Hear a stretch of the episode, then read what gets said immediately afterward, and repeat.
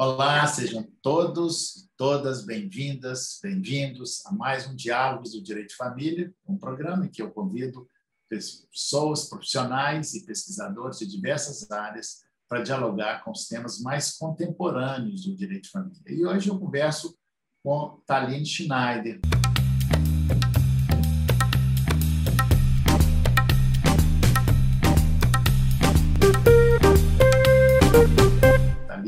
Que está aqui, é a gaúcha.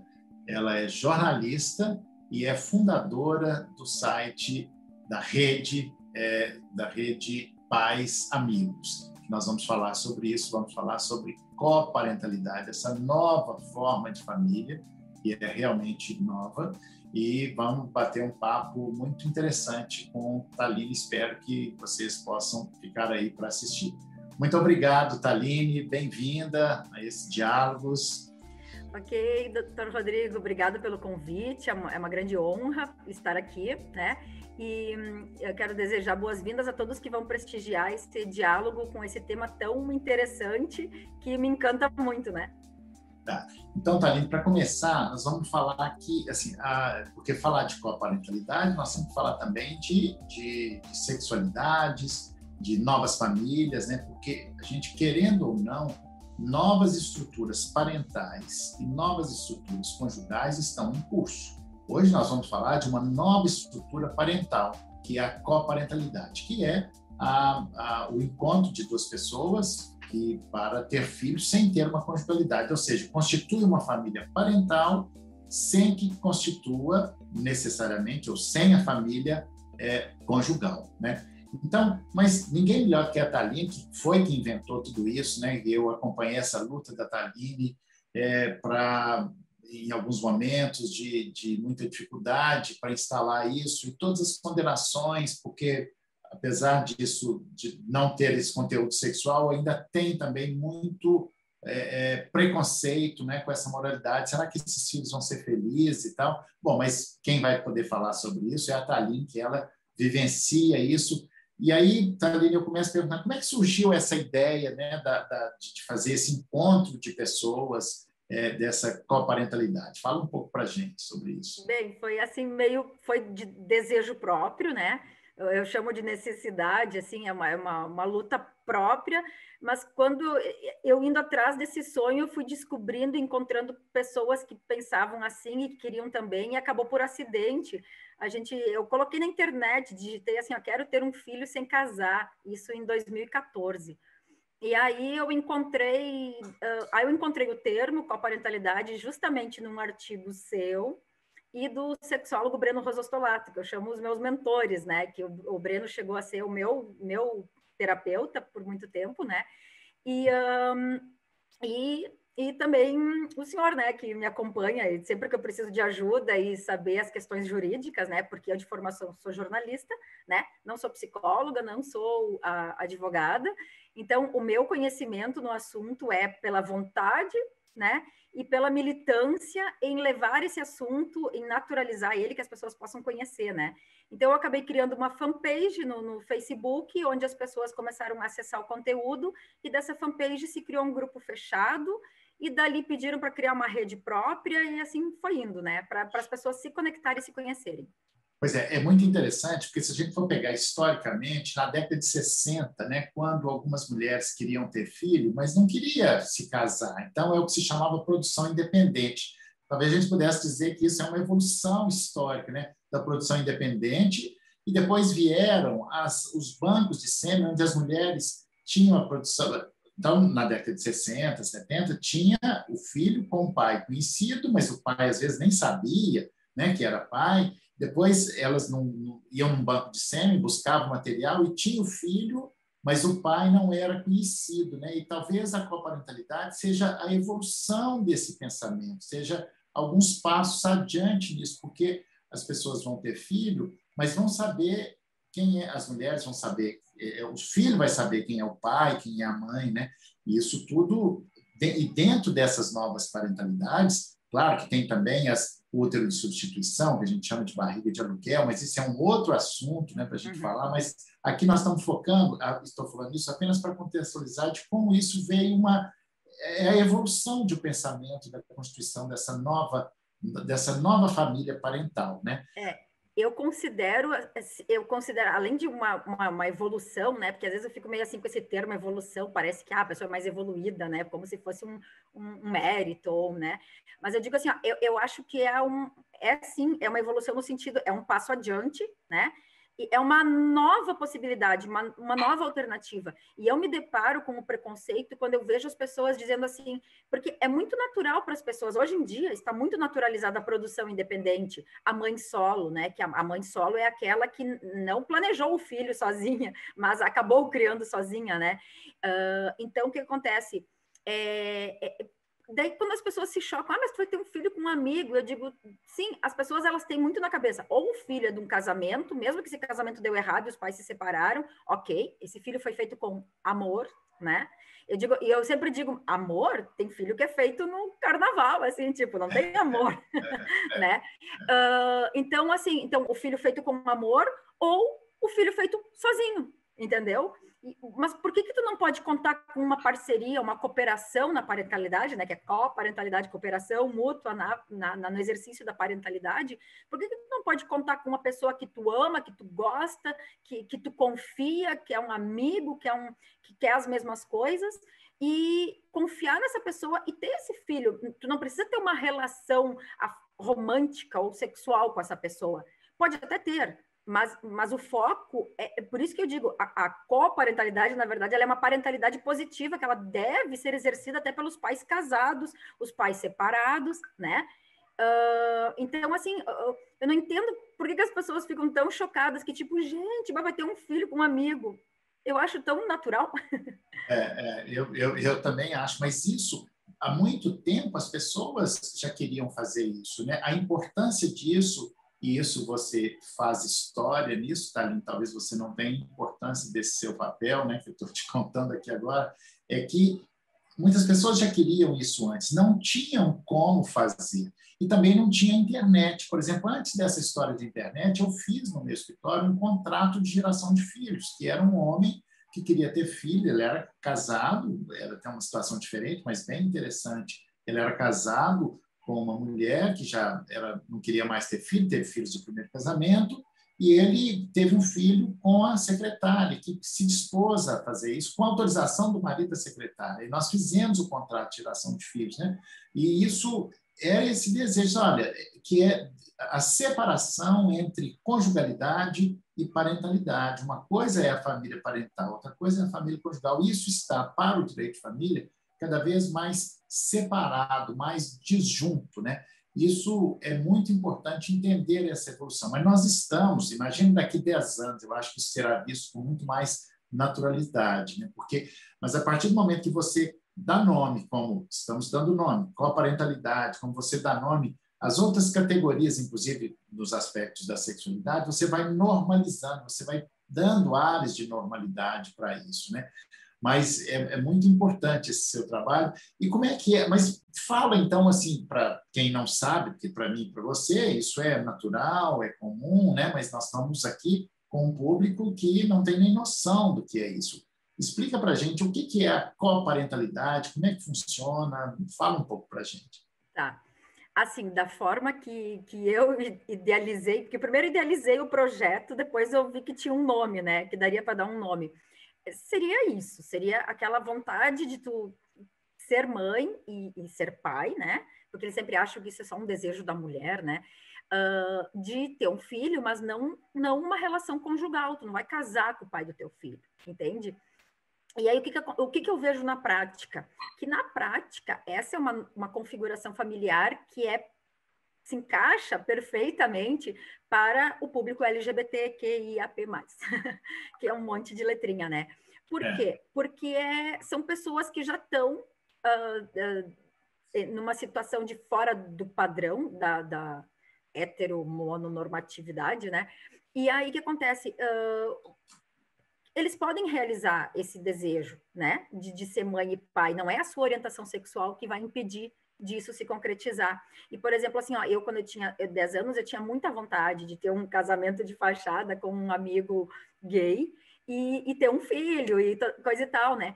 E, e, e, e como coparentalidade tem a ver com reprodução. Só um parênteses, quando você diz um casamento de fachada, é porque naquela época nem passava, pela, a única possibilidade é ter isso, ter um casamento de fachada, né? É, então, isso. É, porque, claro que isso... É.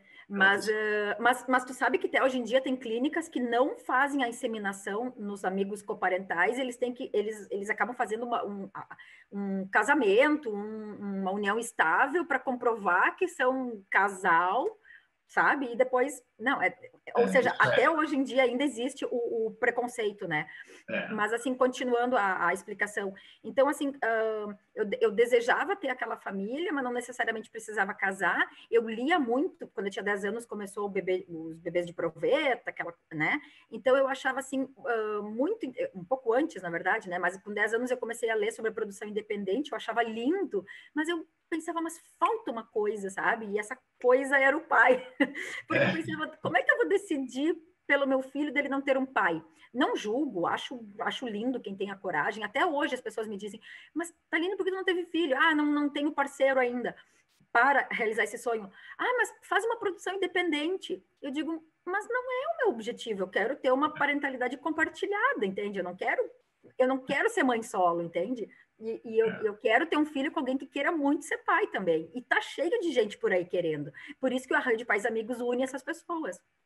Pois é, e que a internet possibilitou isso, né? Porque é, é o, a evolução do pensamento é a gente entender que uma coisa é a família parental, estou repetindo isso de propósito, assim, olha, eu posso ter uma família parental, eu quero ter apenas uma família parental, eu não quero sexo né, com aquela pessoa, eu não quero ter uma conjugalidade com aquela pessoa. Né? Então, isso é muito importante a gente entender isso. Né? Como eu sempre digo, olha, tem gente que quer casar e não quer ter filho, tem gente que quer ter filho não quer casar e nem ter sexo.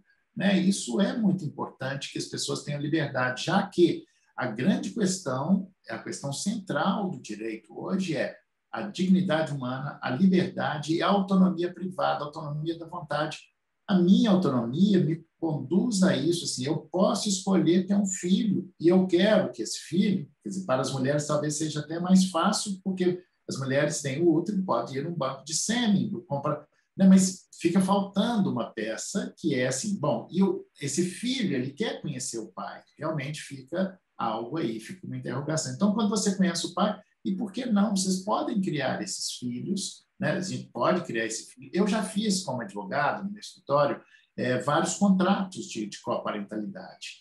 E teve um, um, dos últimos que eu fiz, foi muito interessante, Thalina, porque ele, nós começamos a fazer o contrato e estabelecer cláusulas. Era uma psicóloga, uma pessoa que eles queriam ter filhos, e quando começamos a estabelecer cláusulas desse contrato, quais são essas cláusulas? Uma maneira de como criar esse filho o homem verificou que ele não estava sendo convidado para ser o pai, estava sendo um reprodutor, né? Ele, um reprodutor conhecido. Você poderia ir numa clínica e pegar um reprodutor, né, o material genético não conhecido. E, e aí acabaram desfazendo isso. Por isso que é importante fazer o contrato, você vai deixando claro, né? Como se diz, o combinado não sai caro, né?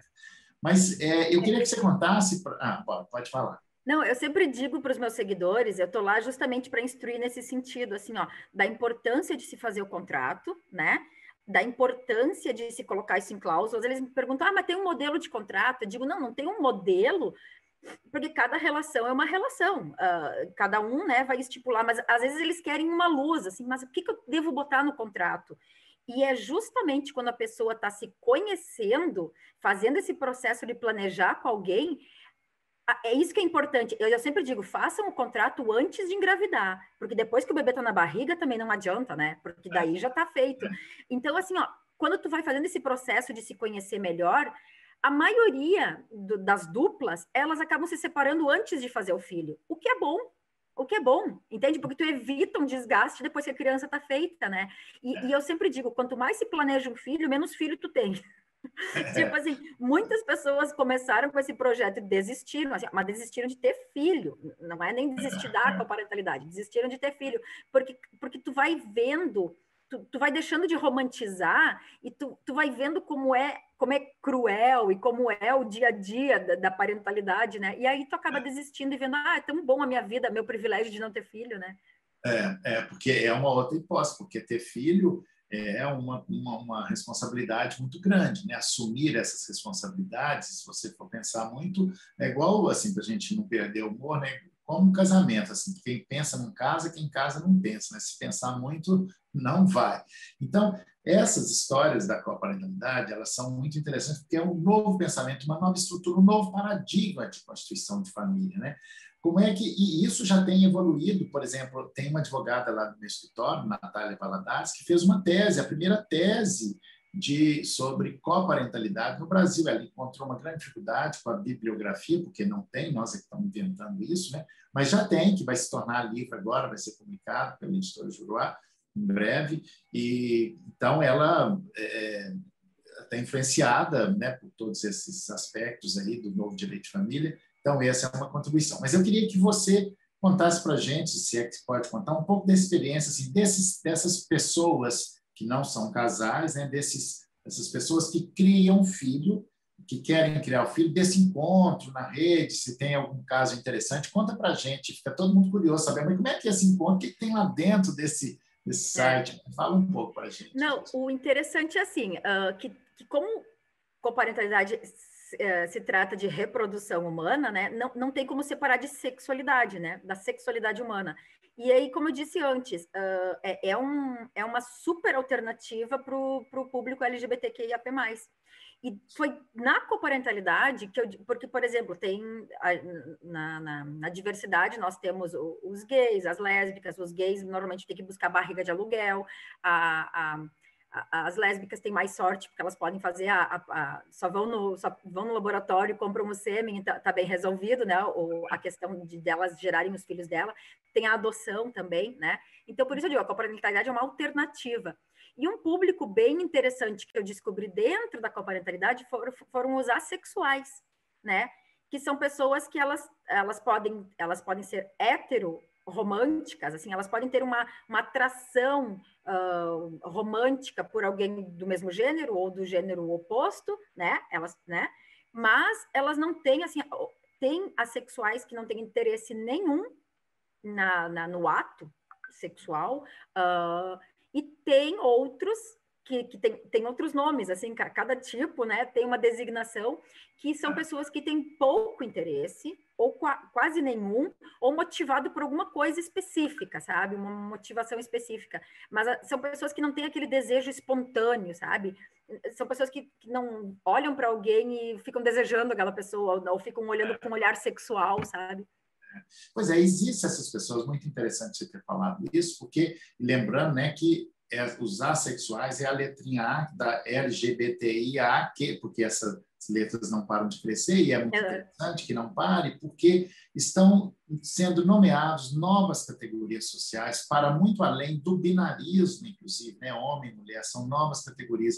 E, o que, e a partir do momento que nós nomeamos, né? a partir do momento que se nomeia e tal, então existe uma outra categoria, que são os assexuais, essa assexualidade, ela não é uma patologia, é muito importante ser visto assim, assim como os intersexuais, não é uma doença, é uma variação cromossômica, né? E, a, e esse desinteresse sexual, ele tem que ser, ele não é uma patologia. Então, ver os assexuados né, despatologizados, despatologizados, ou seja, é, fora dessa categoria, né, é muito importante. E a coparentalidade, ela vem atender a essas categorias também, né? ou seja, é um leque muito grande. Né? Você quer ter filho, é isso. Tá? O direito de família já vem separando isso cada vez mais. Né? Muito interessante. Tem uma, tem, uma, tem uma coisa bem interessante que acontece, não só com os assexuais, mas outros. Muitas outras coisas estão sendo ao longo dos anos despatologizadas, né? Despatologizadas. E isso é muito interessante porque eu já ouvi vários uh, psicólogos falando uh, psicólogos mais progressistas, né, que dizem assim que, que cara, como é que tu vai patologizar? Uh, o que, que, é uma patologia? Se aquilo está fazendo mal para a pessoa, se tu tem algum elemento que aquilo te prejudica, sabe? E daí às vezes eu fico pensando, pá, se tu patolo... uma, uma vez a homossexualidade era doença, né? Então uh, a transexualidade era doença, a sexualidade é doença. Uh, eu fico pensando assim, tá, isso prejudica a pessoa? Sim, se eu sou casada e não quero muito sexo, meu marido quer, isso vai gerar um problema na minha relação, entende? Então eu vou chegar no psicólogo e vou dizer, ai, ah, tô com um problema, né? Ela vai querer me curar, ela vai querer me é. dar remédio para aumentar minha libido, não sei o que, não sei o que. Mas por que que isso é um problema? Isso é um problema porque existe uma opressão social de que se seja de tal forma. Ela só é um problema porque ela não é aceita daquela forma. Mas no momento que se começa a naturalizar todos esses assuntos e se aceitar a diversidade de fato, o que, que acontece? Acontece que aquilo não vai mais ser um problema. É, é, é como sair do armário, entendeu? Ah, quando tu é. sai do armário, tu fica pleno e tu, tu se assume e se aceita do jeito que é, sabe? E para sair dessa e para aceitar isso, é preciso quebrar esse padrão heteronormativo, né? Que já virou quase um clichê falar disso, mas é muito importante que se quebre isso e se aceite, né? Essas, porque há muitas variações né, entre, entre o preto e o branco, há muitas variações de cinza, então são muitas categorias. Né?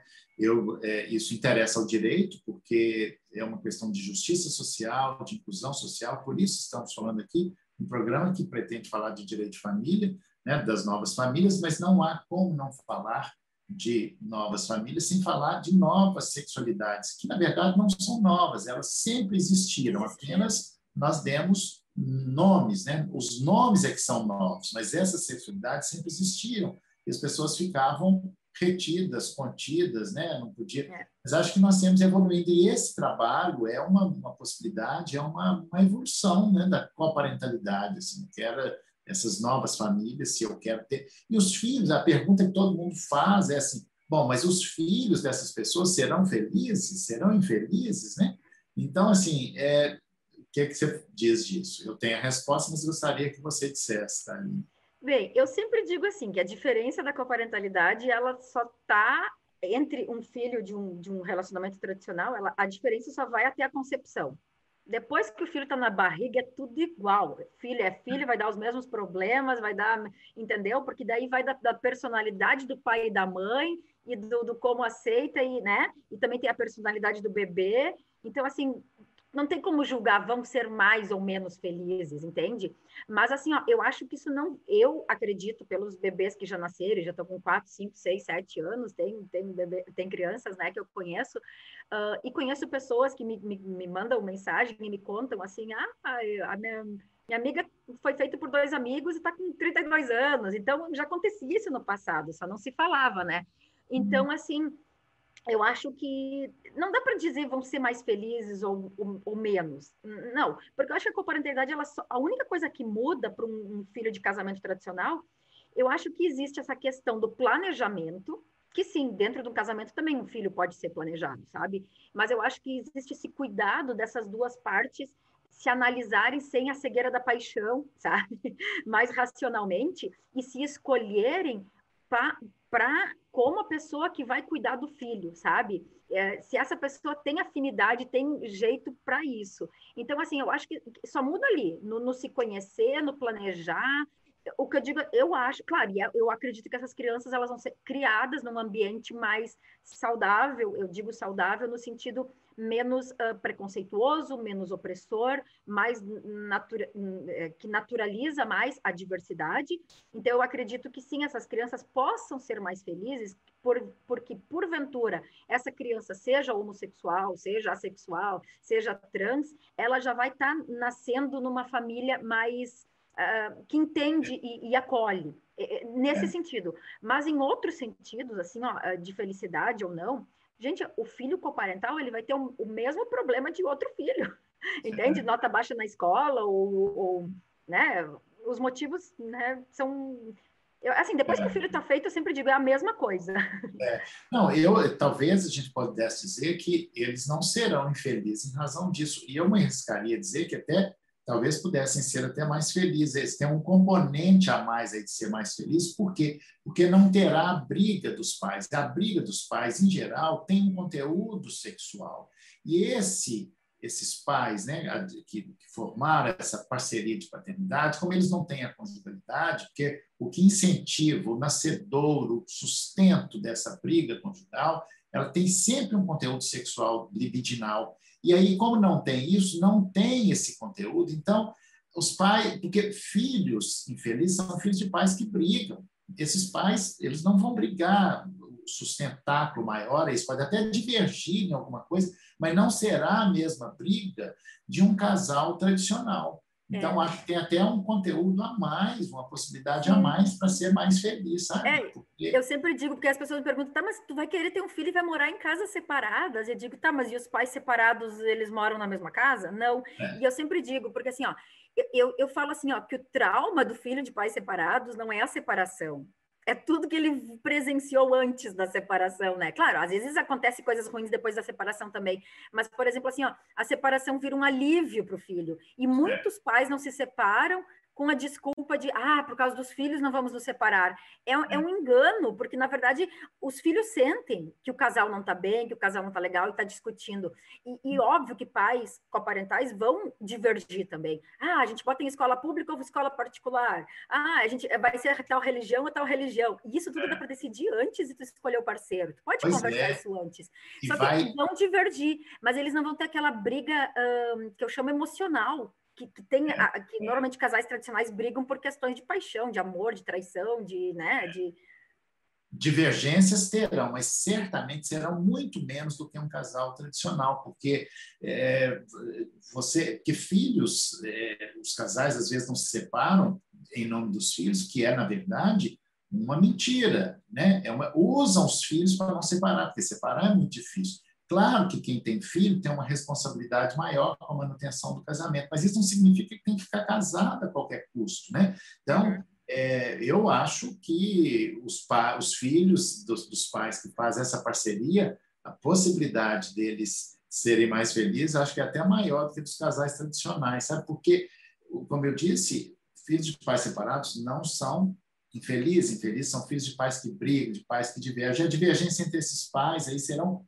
muito menores. Né? Então, isso é uma, é uma boa notícia. Né? E, e, doutor Rodrigo, antes tu, tu, tu, perguntou, eu acabei falando da sexualidade e não acabei falando dos exemplos né, das famílias. Ah, sim, vamos lá. O que eu percebo é assim, então, na prática, a maioria das famílias que se formaram ali em Pais Amigos, o que acontece? Tem muita gente que acaba Uh, que está ali em Pais Amigos, não acaba uh, fazendo a parceria com alguém que conheceu ali, mas a, a, das discussões, dos debates dali, apresentou para um amigo de infância a proposta e, e tipo, meio que ah, vamos, uh, viu como tem mais gente interessada, como dá certo, e acabou convencendo o amigo próximo a fazer, sabe? Então, assim, o que eu percebo, que o público mesmo que está concretizando esse sonho é, é de LGBT, né, de assexuais, LGBT, que, e quando se trata de, de pessoas hétero, uh, elas acabam, de alguma forma, uh, ou se apaixonando, se casando, namorando, ou tendo um rápido relacionamento,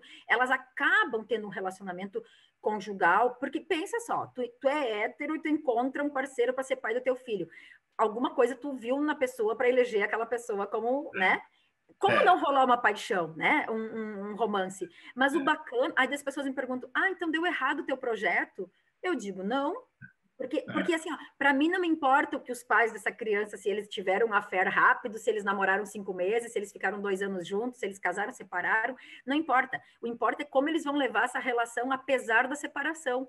E aí, mesmo os héteros que namoram, casam, ficam juntos e se separam, que teve, um, um teve uma dupla que se separou quando ela estava grávida de cinco meses, eles se separaram, de gêmeos. E eles continuaram coparentais, entendeu? O, o namoro deles terminou mas a, a visão que eles têm da importância do papel parental que eles têm é, é, é diferente, sabe? Então, as brigas acabam diminuindo um pouco também em relação a um casal tradicional.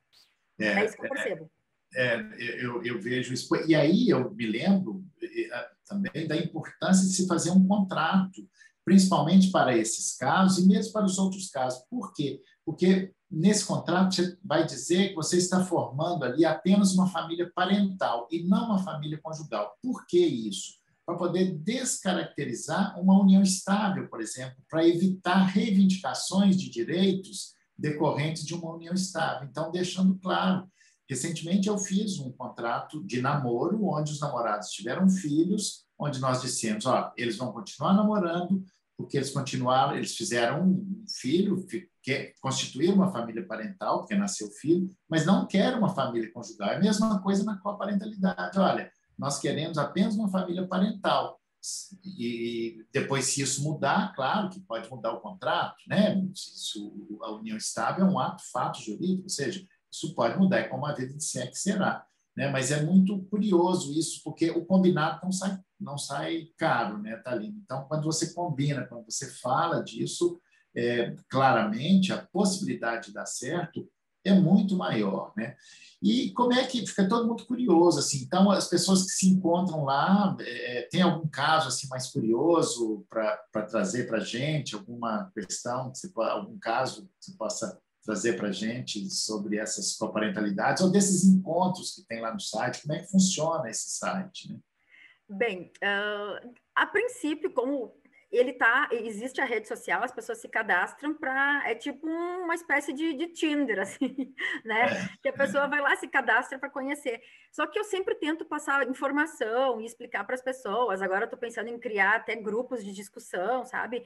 Uh, por vídeo, para a gente se conversar e tirar as dúvidas, porque o que acontece? As pessoas, assim, ó, eu percebo que elas, elas vão com muita ansiedade elas vão com muita, tipo assim, ó, é para ontem. Tem pessoas que me relatam, ai, tô uma semana que não achei nada. Eu digo, uma semana, tô sete é. anos aqui procurando, né? Então, assim, ó, então, quando a pessoa tá muito ansiosa, muito nervosa e quer fazer tudo muito rápido, ah, e outra coisa que eu já percebi, uh, mesmo, mesmo tu não se apaixonando pela pessoa, Uh, tu, a pessoa, a, a, tu conhece alguém que vai batendo todas as. Ah, eu quero ter um filho assim. Ah, quero, ah, tu se encanta com a pessoa, sabe? Tu se encanta e tu se apaixona pelaquela ideia de ter encontrado alguém que vai realizar aquele sonho contigo. E aí, nesse ímpeto da paixão, a pessoa fica cega de novo. e aí, pode ser não uma paixão romântica, mas é a paixão pela ideia de ter achado o pai, a mãe do seu filho. E as pessoas começam meio que botar os pés pelas mãos, no sentido de fazer tudo muito rápido, não pensado e não planejado. Aí eu digo assim, normalmente dá, dá, dá problema. Só que a sorte é que esse problema dá antes de engravidar, entendeu? É né? É. E os casos de sucesso normalmente são por LGBT que se conheceram e tipo, ah, eu quero isso, eu quero aquilo, e perfeito, e estão lá criando os filhinhos, e a família toda sabe, todo mundo ama, e a criança é bem amada. Essa é, semana passada, uma amiga minha me disse assim que a filha dela tá com seis anos, e agora a filha dela, tipo, começa, começou a perguntar assim. Mas, tipo assim, por que, que a mamãe e o papai não moravam juntos? Não era um, um ah. par romântico, né? E isso que a filha sabe que a mãe tem uma namorada, né? Ah. Então, uma companheira. Mas para te ver como a influência do, da mídia, dos contos de fada, das histórias, das novelas, dos filmes, da, das crianças na escola, os pais dos outros amiguinhos sendo casados, influenciou a menina a questionar a mãe por que, que os pais não eram casados, né? E, e a é. professora da menina disse que ela é uma das meninas mais mais sensíveis, mais mais queridas da escola, a menos problemática, sabe? Não, é, é.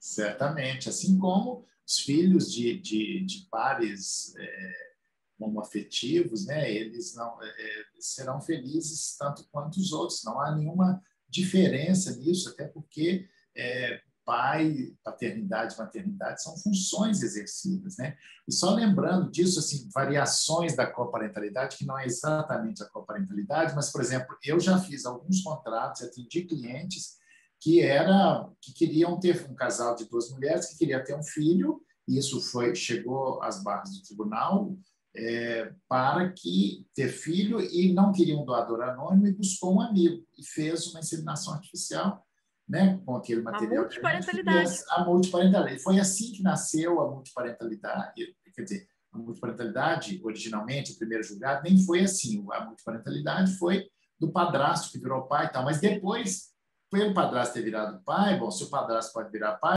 pode ter dois pais, então por que, que não pode aqui, nesse casal de duas mulheres e um homem? Então aí é a multiparentalidade, o primeiro é, é que nem quando...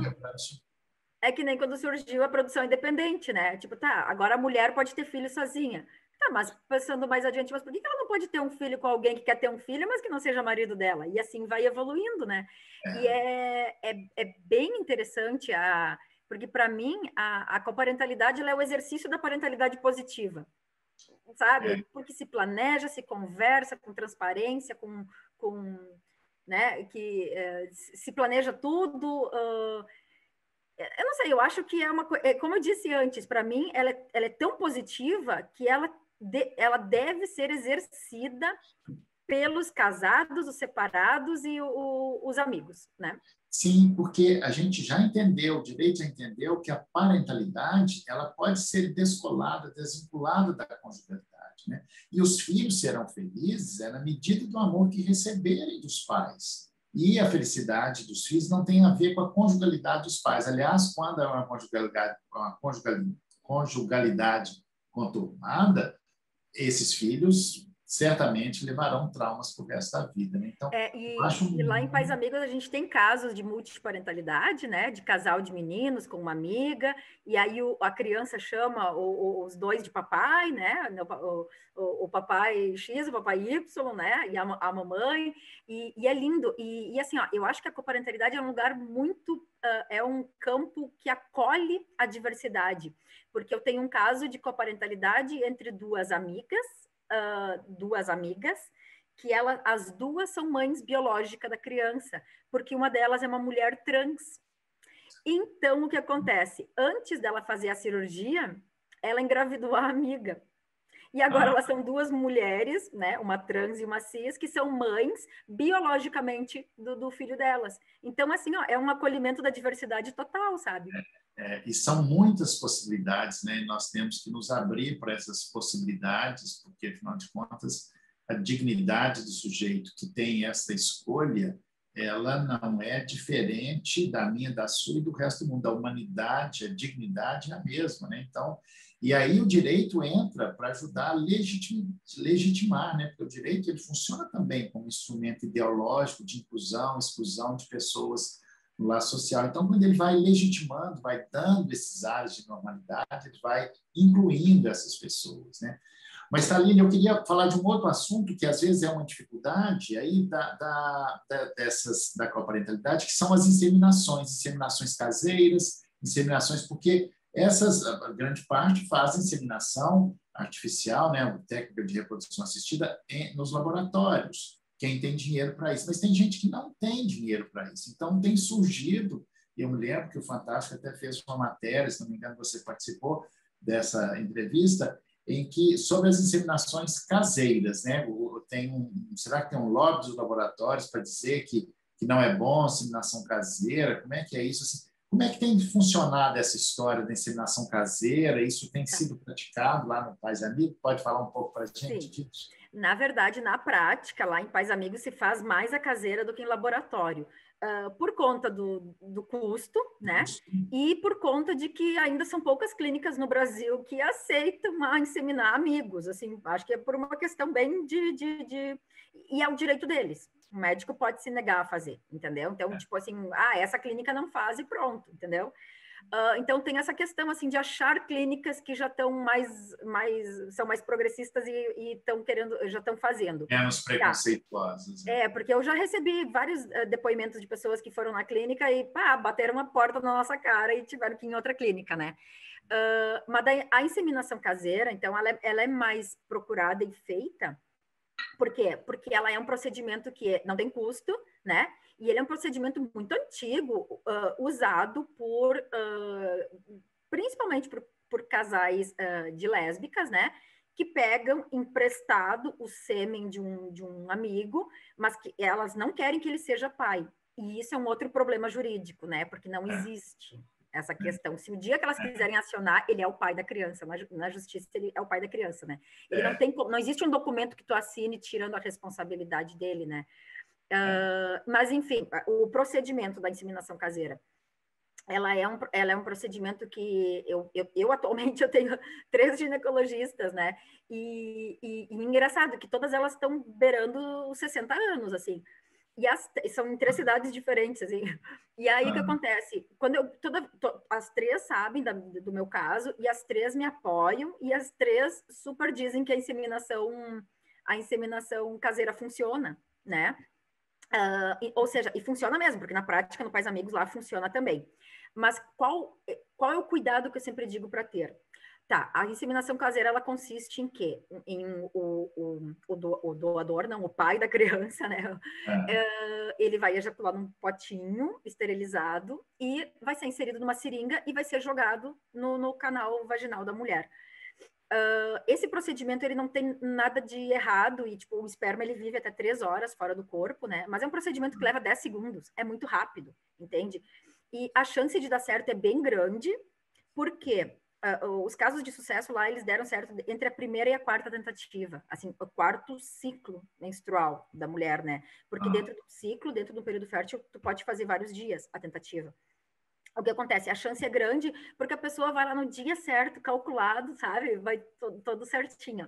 É. Mas qual que é. é então, eu sempre recomendo para as pessoas a fazerem, que, que dá certo, que é possível. O que, que os médicos não gostam, e, e eu digo que não deve se fazer. Muita gente está usando um. comprando um prolongador, que eles dizem que é para inseminar algum outro animal, tipo, é um, é um produto veterinário, sabe?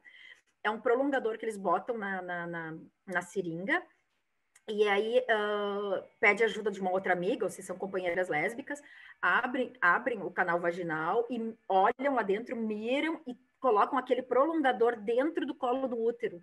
Só que isso, para mim, é o um exercício legal da medicina, na verdade, porque é um procedimento que tu pode machucar o útero. Eu tenho uma menina lá que ela teve que, ela, que causou um ferimento, que ela teve que cauterizar e depois não, ela acabou não podendo mais engravidar porque ela machucou.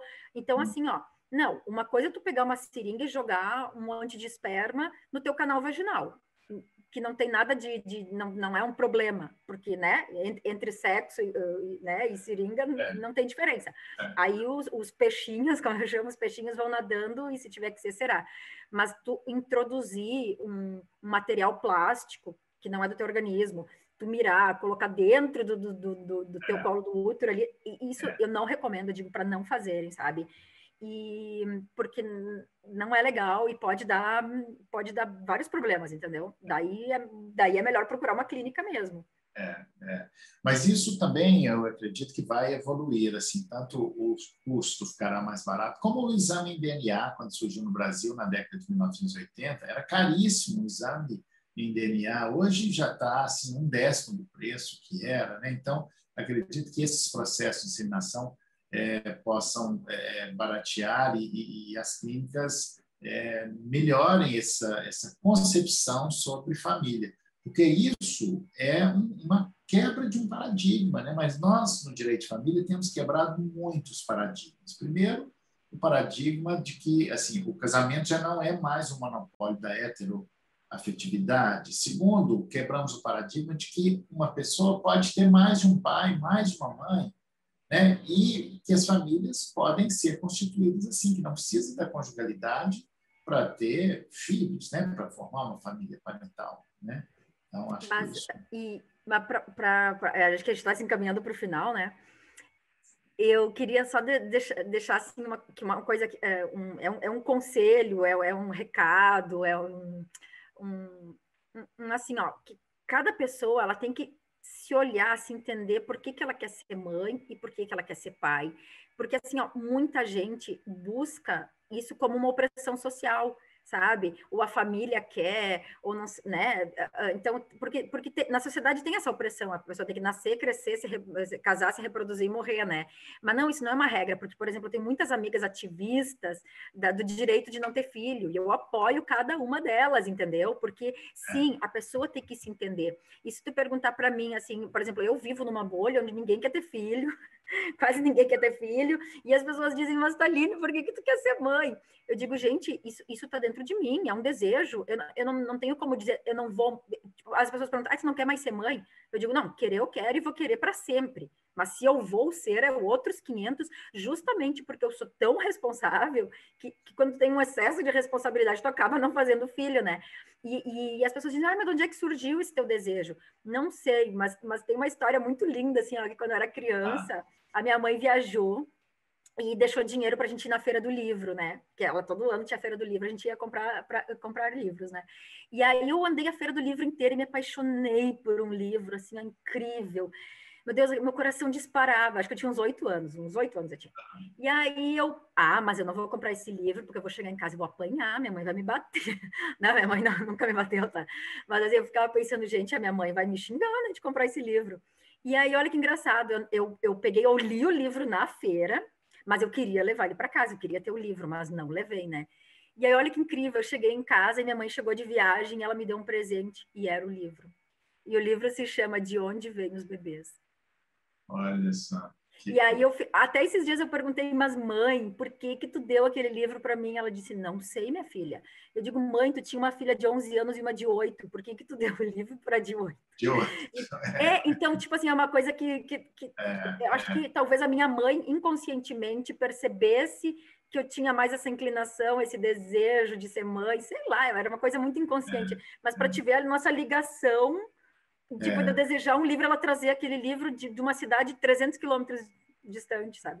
É. Muito curioso isso, e como é que a vida né, vai fazendo essas coisas, né, né, Taline? E isso, passado anos, né, estamos aqui falando disso, e isso, de uma certa forma, se conecta a essa história do seu livro lá de oito anos, né? Porque se não fosse você, é, que foi, teve a coragem de criar esse site, esse lugar de encontro, é um lugar de encontro das pessoas poderem falar disso e, e o que é mais importante, de poder falar disso e de, ter a liber, de terem a liberdade de poder ser mãe ou não, ser pai ou não, ter a liberdade de ter filho ou não. Né? Isso é muito importante. Então, esse trabalho seu é muito importante e uhum. nós estamos caminhando para o final, e eu queria deixar para você as palavras finais, alguma coisa que você queira falar, para alguma mensagem, né, para as pessoas que nos ouvem, enfim, você pode falar à vontade. Bem, eu queria novamente agradecer esse espaço, que eu adoro esse tema, sou apaixonada, independente de ser um dia mãe ou não, ou de repente uma mãe adotiva, né?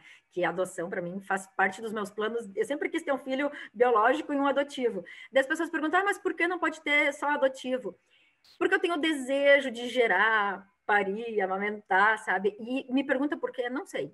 Assim como eu respeito as mulheres que não têm esse, essa vontade e luto por elas, para elas exercerem esse direito de não terem filhos, eu não sei explicar o porquê eu tenho vontade.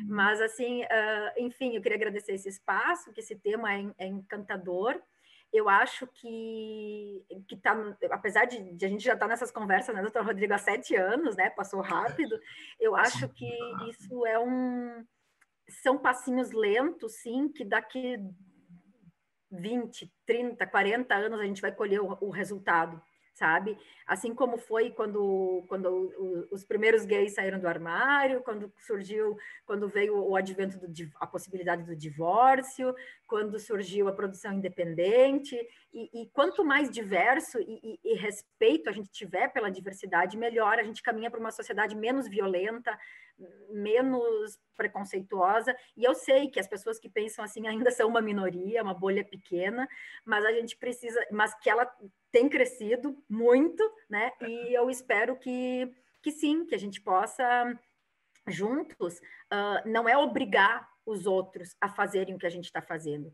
é só que, ele, que as pessoas entendam e respeitem. É só isso, né? Porque cada um pode fazer o que quiser. É, é, é essa é a mensagem, assim, ó. Vamos respeitar o direito de, das pessoas escolherem ter ou não ter filho, com quem ter o filho, né? Desde que elas se responsabilizem pela criança, né? Porque que adianta ter uma família tradicional e daí a pessoa se separa e abandona o filho, né? É, Cadê a é. responsabilidade? É, Acho que era isso. tudo passa pela questão da responsabilidade. Né? Aliás, a gente é, termina esse programa lembrando de Jacques Lacan, que fala o sujeito, enquanto sujeito, é responsável por todos os seus atos, pelo ato de ter filho. Então, tem a ver com a responsabilidade. Né? Bom, Thalie, muito obrigado pela, por essa, não é uma entrevista, esse bate-papo, esse diálogo, né, para esclarecer, nós poderíamos conversar por muito tempo ainda, porque são muitas histórias, né? Eu mesmo tenho muitos casos para contar dos vários contratos que eu já fiz no escritório, porque o direito de família ele está cada vez mais contratualizado em razão dessa questão da autonomia da vontade, da autonomia privada, e com isso surgem essas possibilidades, inclusive esse contrato de parceria, o contrato de geração de filhos, o contrato de coparentalidade, né? Mas muito obrigado mais uma vez aqui, vamos nos falando por aí. Eu que agradeço, é. doutor Rodrigo por todo eu... o carinho, cuidado e, e, comigo todos esses anos e por tirar todas as minhas dúvidas, que eram as dúvidas dos meus usuários, né? E assim, eu, eu sempre digo para eles: contrato.